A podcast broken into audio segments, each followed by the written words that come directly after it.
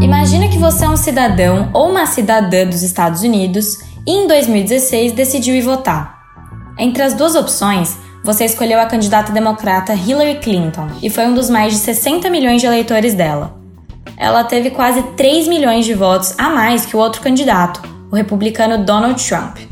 E aí você ficou surpreso ao descobrir que quem foi parar na Casa Branca foi o Trump e que não seria dessa vez que os Estados Unidos teriam uma presidente mulher. Você pode ter ficado bravo e concordar com os mais de 60% dos americanos que apoiam substituir esse sistema pelo voto popular, mas é assim que ele funciona. A gente explicou o porquê disso no nosso primeiro episódio, então se você ainda não ouviu, vai lá para entender isso melhor. Mas será que isso é justo? Bom, eu sou Fernanda de Almeida, editora de Esquinas, e esse é o Papo de Esquina.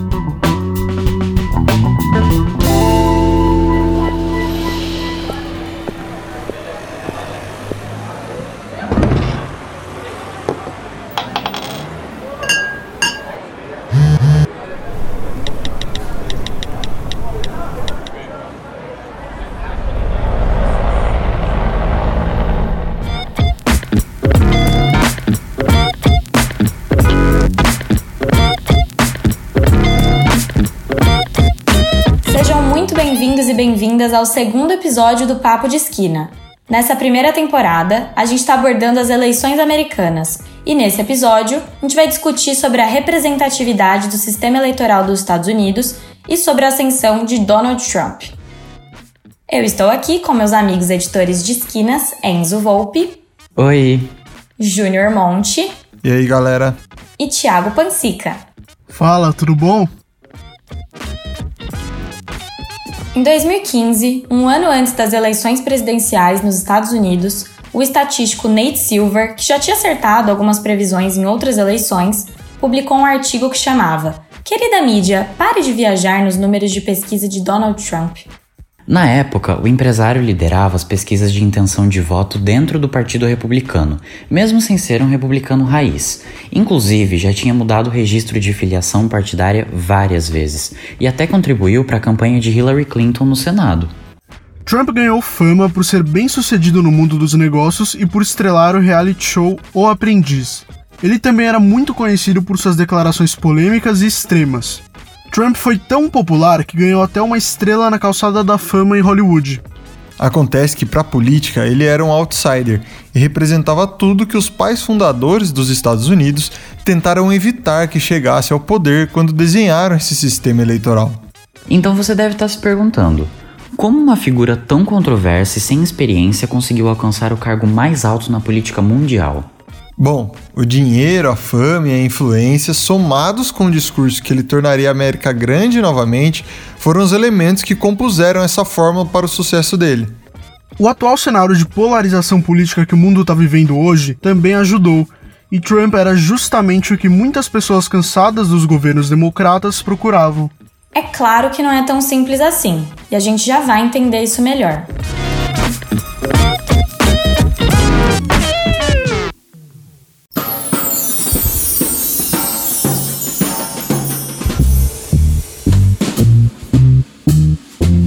E agora, para a gente se aprofundar um pouco mais nesse tema, a gente trouxe o Vinícius Vieira para responder algumas perguntas sobre o sistema eleitoral dos Estados Unidos e sobre a ascensão de Donald Trump. Vinícius, se apresenta para a gente. Olá a todos, aqui é Vinícius Rodrigues Vieira, eu sou professor de Economia e Relações Internacionais na Fundação Armando Álvares Penteado, FAAP, e também leciono na pós-graduação em Relações Internacionais da Fundação Getúlio Vargas, em São Paulo, Rio de Janeiro e Brasília. Também leciono ocasionalmente nas Faculdades Integradas Rio Branco, na Granja Viana, também no curso de Relações Internacionais. Perfeito, Vinícius. Então, no último episódio, a gente conversou um pouco sobre o sistema eleitoral dos Estados Unidos e sobre essa lógica do vencedor leva tudo, que acaba que o voto popular não tem tanta importância para as eleições, né? Tem mais importância o voto do colégio eleitoral.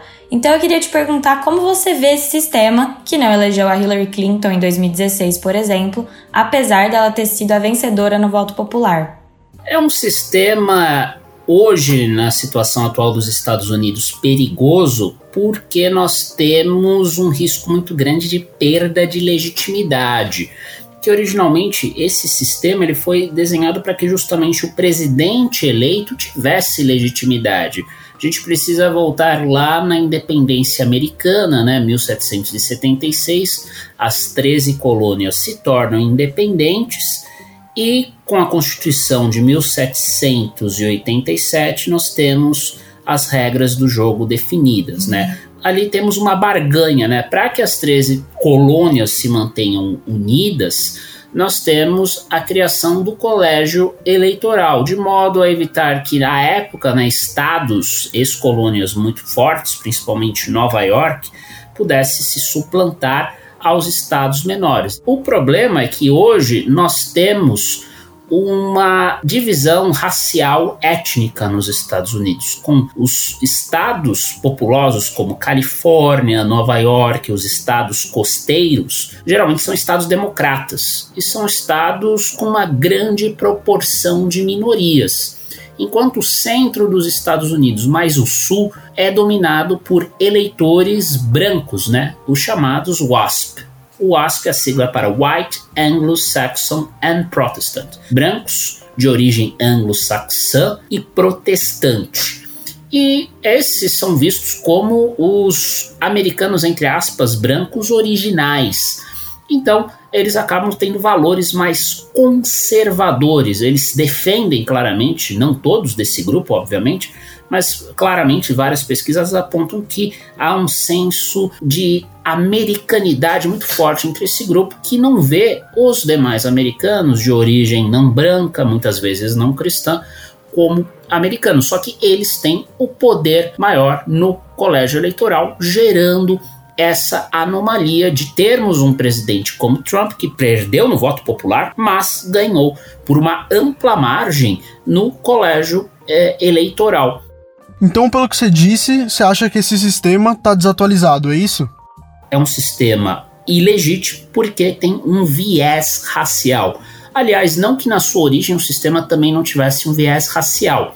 Precisamos deixar claro que os estados escravagistas, os estados do sul dos Estados Unidos, eles aceitaram entrar na União com o seguinte compromisso: de que nós teríamos para fins eleitorais os escravos contados como parte da população, muito embora não pudessem votar, não fossem cidadãos americanos, os negros afro-americanos do sul dos Estados Unidos. Ainda assim, cada afro-americano escravizado valia 3 quintos dos votos, o que aumentou o poder do sul escravagista, mas naquele contexto, nas regras do jogo, era um mecanismo que garantia a legitimidade do sistema perante aqueles que podiam votar à época, por mais que nós possamos aí discordar disso, todos nós discordamos, acho que hoje, é, dessa questão, né? Eram apenas homens brancos, é, ricos, né? Tínhamos ali também limitações para as pessoas votarem na prática, né? O voto nunca foi obrigatório, então imagine, até hoje temos toda uma discussão, né? Quem consegue comparecer num dia de semana às urnas? Muitos pobres não conseguem. A mesma coisa naquela época. Então, temos hoje um sistema que coloca, ao meu ver, e acho que na percepção de muitos pesquisadores, inclusive americanos, a democracia americana em xeque porque tivemos aí nos últimos 20 anos, né, em menos de cinco eleições, né, 2000, 2004, 2008, 2012, voto popular correspondendo à maioria no colégio eleitoral. Mas em 2000 e 2016, essa tendência que pode se repetir agora não devemos deixar de lado a hipótese de que Trump, numa onda de última hora, possa ter minoria no voto popular, isso é quase certeza, mas ainda assim possa ganhar no colégio eleitoral por conta dessa distorção que reflete mudanças na demografia, na composição populacional dos Estados Unidos. A América branca, protestante, anglo-saxã tende a desaparecer, mas tende ainda a ter força política, enquanto o sistema do colégio eleitoral vigorar porque essa população mais tradicional se concentra nos estados menos populosos, mas com mais peso proporcional no colégio eleitoral. Vinícius, você comentou sobre essa questão de que nem todos os eleitores têm condições de ir votar. Então, como você enxerga as leis de identificação dos eleitores que dificultam ainda mais o voto? Temos estados onde, por exemplo, ex-presidiários podem votar. Em outros estados, nós temos uma proibição total que ex-presidiários salvo poucas exceções, têm direito a voto. Por que estou falando de ex-presidiários? Porque temos uma crítica muito forte à política de encarceramento nos Estados Unidos, que afeta desproporcionalmente minorias, sobretudo homens jovens afro-americanos. Todos sabem, legisladores, políticos, o judiciário nos Estados Unidos, que homens negros, né, afro-americanos, é, jovens, eles têm ali uma preferência, tendem a votar, em virtude do seu background, no Partido Democrata. Então, é impossível pensar nessas leis como sendo é, totalmente apolíticas, né? não tendo um impacto em decidir em quem vai votar. Temos aí tentativas de estados mais conservadores de imporem regras como, por exemplo, identificação por identidade de foto. Ora, não faz o menor sentido no contexto americano, porque, primeiro, eles não têm uma identidade nacional. Segundo, alguns estados não têm identidade com foto obrigatória. Terceiro, quando tem identidade obrigatória, é geralmente a, a carteira de motorista. E temos, por mais que nos Estados Unidos o uso do carro individual seja muito mais popularizado que, por exemplo, no Brasil, sabe-se que minorias mais pobres geralmente não têm acesso a um automóvel, então, portanto, tendem a não ter uma licença para dirigir, uma carteira de habilitação. Então, leis desse tipo vão afetar desproporcionalmente quem? As minorias que tendem a votar em políticos mais progressistas. Então fica sempre aquela suspeita com fundo, né, de verdade, em que quando vemos leis desse tipo serem aprovadas nos estados, né, seria uma maneira de deixar de lado a vontade das minorias, né? Já que cada estado tem um número diferente de representantes no colégio eleitoral, eu queria saber se o voto de um cidadão da Califórnia, por exemplo, tem mais peso que o voto de um cidadão no Alasca seria o contrário, na verdade. Porque eu não sei aqui de cor, para falar a verdade, a população do Alasca, mas é um estado enorme e é um estado típico com a menor representação possível. É um estado enorme do ponto de vista territorial. Ou seja, ele tem dois senadores, como qualquer estado, mas apenas um deputado federal. Então isso significa que ele ali tem três votos. Vamos supor que o Alasca tenha por volta, a última vez que eu vi dados sobre o Alasca, acho que não chega a um milhão de pessoas. Mas vamos colocar aí um milhão de pessoas, né? Dividido por três votos no colégio eleitoral. Temos aí aproximadamente 333 mil eleitores por voto no colégio eleitoral. Agora peguemos o caso da Califórnia, que tem o maior número de representantes ali no colégio eleitoral 55, porque a Califórnia tem 53 deputados e dois senadores, como qualquer estado. Só que a Califórnia é um estado muito grande, é um estado, é, vamos colocar aí para facilitar talvez a nossa conta, aproximadamente a última vez que eu vi os dados da Califórnia, seriam aí 30 milhões de, de eleitores para 55 votos, né? Se a gente fizer aqui uma conta muito simples, nós teríamos aproximadamente aqui 545 mil, como eu tinha imaginado, cerca de 550 mil eleitores para cada eleitor. Ou seja, um eleitor do colégio eleitoral no Alasca representa com certeza muito menos gente que um eleitor no colégio eleitoral na Califórnia. Ou seja, a Califórnia está subrepresentada, como se mais ou menos, né, um eleitor no Alasca tivesse aproximadamente aí 75% mais, 70% mais de força que um eleitor é na Califórnia. E na prática, qual é o problema dessa subrepresentação? Temos o fato de a Califórnia ser muito mais diversa que, por exemplo, o Alasca.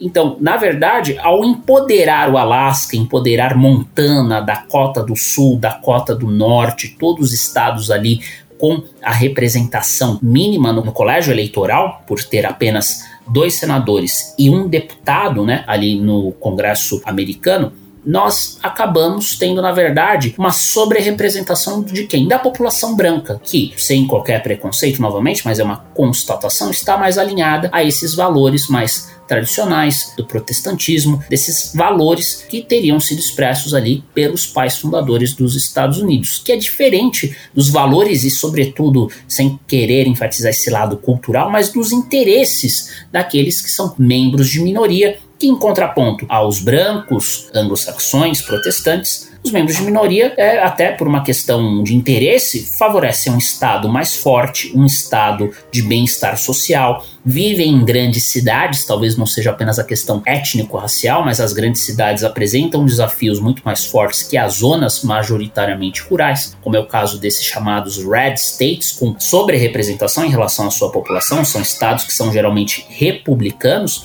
ali são pequenas comunidades, comunidades rurais onde as pessoas se conhecem, um ajuda o outro. É a América tradicional, é a América dos pais fundadores, daquelas comunidades pequenas que foram ali para a América do Norte em busca de liberdade religiosa, um dos mitos fundadores dos Estados Unidos. É diferente da realidade do migrante de primeira ou segunda geração que virou cidadão americano há pouquíssimo tempo, ou cujos pais sequer eram americanos, e tem uma série de desafios a serem enfrentados no campo da educação, da saúde, que vão depender claramente de uma ação mais incisiva do Estado e, portanto, vão favorecer outro grupo político. Que no contexto americano, quem mais favorece alguma intervenção estatal é o Partido Democrata. Mas, como já explicamos, com uma subrepresentação das áreas que tendem a votar mais nos democratas, os democratas tendem a passar por isso no futuro. Eleger o presidente, ou melhor dizendo, ganhar no voto popular, mas perder no colégio eleitoral, como aconteceu de maneira, diria até vergonhosa, em 2016, porque a diferença foi muito grande. Foi a maior diferença na história das épocas, considerando todos uh, os momentos, todas uh, as situações em que houve,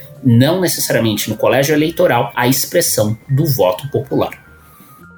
Então, para você, o fato do Trump não ter sido o candidato mais votado no voto popular e ainda assim ter sido eleito mostra meio que uma desconexão ideológica entre a população americana e o colégio eleitoral?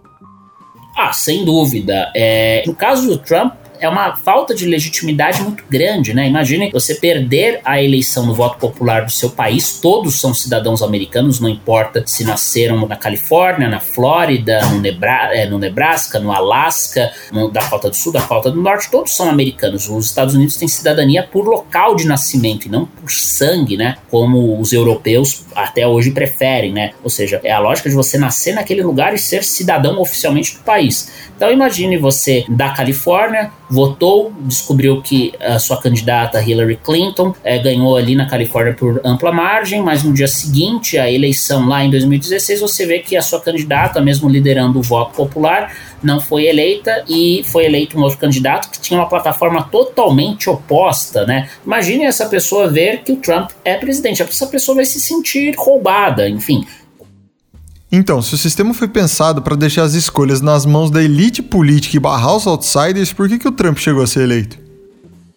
É uma excelente pergunta, tanto que em virtude, né, desse sistema de filtros, né, que existe é muito forte nos Estados Unidos, jamais os próprios republicanos imaginaram que Trump seria o candidato em 2016 e uma vez sendo candidato, as pessoas jamais imaginaram que ele poderia ganhar. Ele mesmo, segundo as melhores notícias e relatos, teria ficado surpreendido com a sua vitória, né? E o que explica, portanto, a vitória de um outsider? As pessoas estavam havia tempo buscando por um outsider.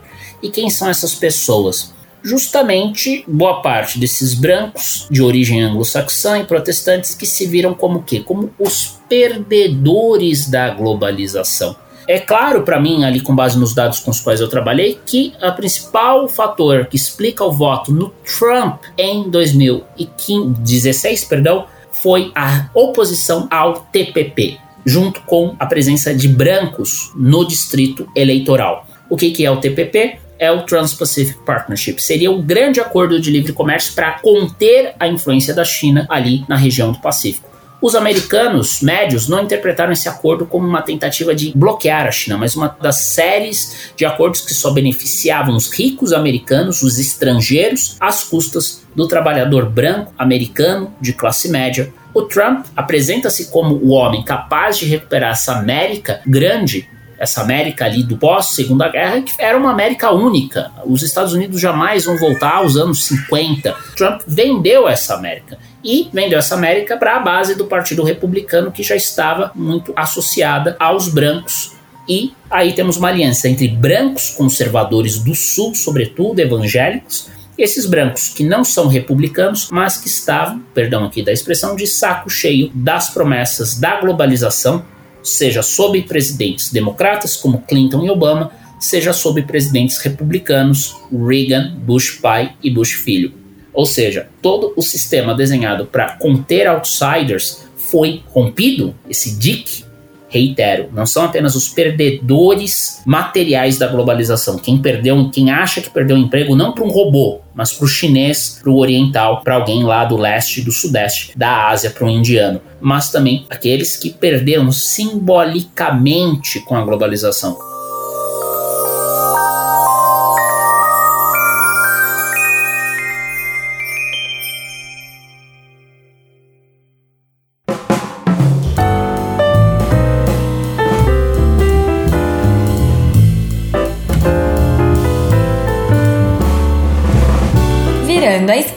Agora a gente vai para o meu momento favorito do programa, que é o quadro em que a gente vai fazer indicações culturais sobre o tema do nosso programa. E para as nossas indicações vale tudo, vale livro, música, filme, série, documentário, qualquer coisa mesmo. A gente só tá aqui para passar uma indicação para o nosso ouvinte. E para começar, queria saber de você, Vinícius, o que, que você trouxe pra gente?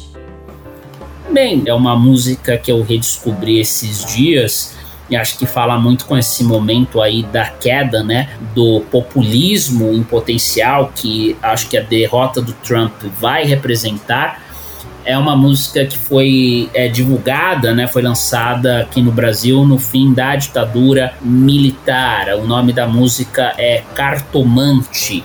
Ela foi composta por Ivan Lins e Vitor Martins, o grande parceiro de Ivan Lins nas suas composições. Tem uma interpretação muito boa de Elis Regina como não poderia deixar de ser para as grandes músicas ali dos anos 70. E o título alguém pode pensar, mas o que, que tem a ver né, com a ditadura? Era uma metáfora para falar sobre a queda iminente dos regimes autoritários, né? Então estamos vendo aí talvez o início de uma queda desse castelo de cartas que aparentava durar muito tempo, aparentava ter o potencial de durar por muito tempo, mas que me parece muito bem expresso por essa música de Ivan Lins e Vitor Martins. Minha recomendação é uma série de quadrinhos dos X-Men chamada X-Men Equipe Vermelha. É bem rapidinho de ler, só tem 11 edições, mas o tema conversa muito com o que a gente falou aqui nesse episódio. Nessa série, a Jean Grey está buscando ter voz dentro da ONU para falar sobre os direitos dos mutantes na sociedade. Acontece que uma mutante chamada Trinária, que tem poder de controlar a tecnologia, percebe que existe um movimento de ódio nas redes sociais contra a vida dos mutantes. Isso está acontecendo por causa das atitudes de uma vilã que criou um vírus e várias tecnologias para manipular dados, criando diversas fake news para incitar ódio aos mutantes. Então isso tem muito a ver com o que aconteceu na eleição do Trump, lá em 2016. Então vamos lá. Minha dica é um vídeo no canal do YouTube do New York Times. Esse vídeo explica as diferenças entre um negro votando e um branco votando. Todo o sistema de dificuldades que existe é, para um e não existe para o outro. O nome do vídeo é Why Voting in the US Election Will Not Be Equal. É um vídeo muito didático e eu acho que vale muito a pena assistir se você quer entender um pouco mais essas diferenças. Então, para minha indicação, eu trouxe aqui o filme Vice, onde o Christian Bale faz o personagem principal, que é o Dick Cheney, que é ex-vice-presidente dos Estados Unidos. Ele foi vice-presidente no mandato do George W. Bush, do Bush filho, e ali o filme basicamente conta como que o Dick Cheney é, atuava por detrás dos panos, assim, como ele era o grande comandante dos mandados do Bush e tudo mais, e não era realmente o Bush filho que comandava, era mais o Dick Cheney que tinha esse poder aí nas mãos, e ele que teria começado toda a trama aí de começar uma guerra no Oriente Médio, depois da queda das Torres Gêmeas, enfim. É mais ou menos isso que o filme conta e eu acho que vale muito a pena assistir. Bom, por último, a minha indicação é o livro Como as Democracias Morrem, livro de 2018, dos professores de Harvard Steven Levitsky e Daniel Ziblatt. é uma análise sobre o colapso das democracias em vários países do mundo todo, né, com foco para os Estados Unidos. E aí eles comparam o caso do Trump com exemplos históricos da Europa na década de 1930, da América Latina na década de 1970, e é legal que eles alertam que as democracias atualmente, elas não terminam com violência, com ditadura, necessariamente com um golpe de estado, por exemplo.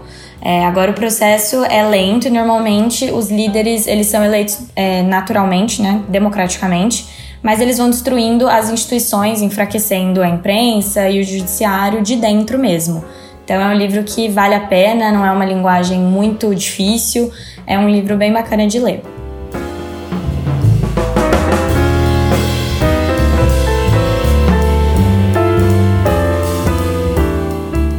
Esse podcast é uma produção da revista Esquinas em parceria com a Rádio Gazeta Online. A apresentação foi de Enzo Volpe, Fernanda de Almeida, Júnior Monte e Thiago Pansica. O roteiro é de Fernanda de Almeida e Thiago Pansica, arte e divulgação por Enzo Volpe e Thiago Pansica, edição por Júnior Monte e supervisão de Rodrigo Ratier.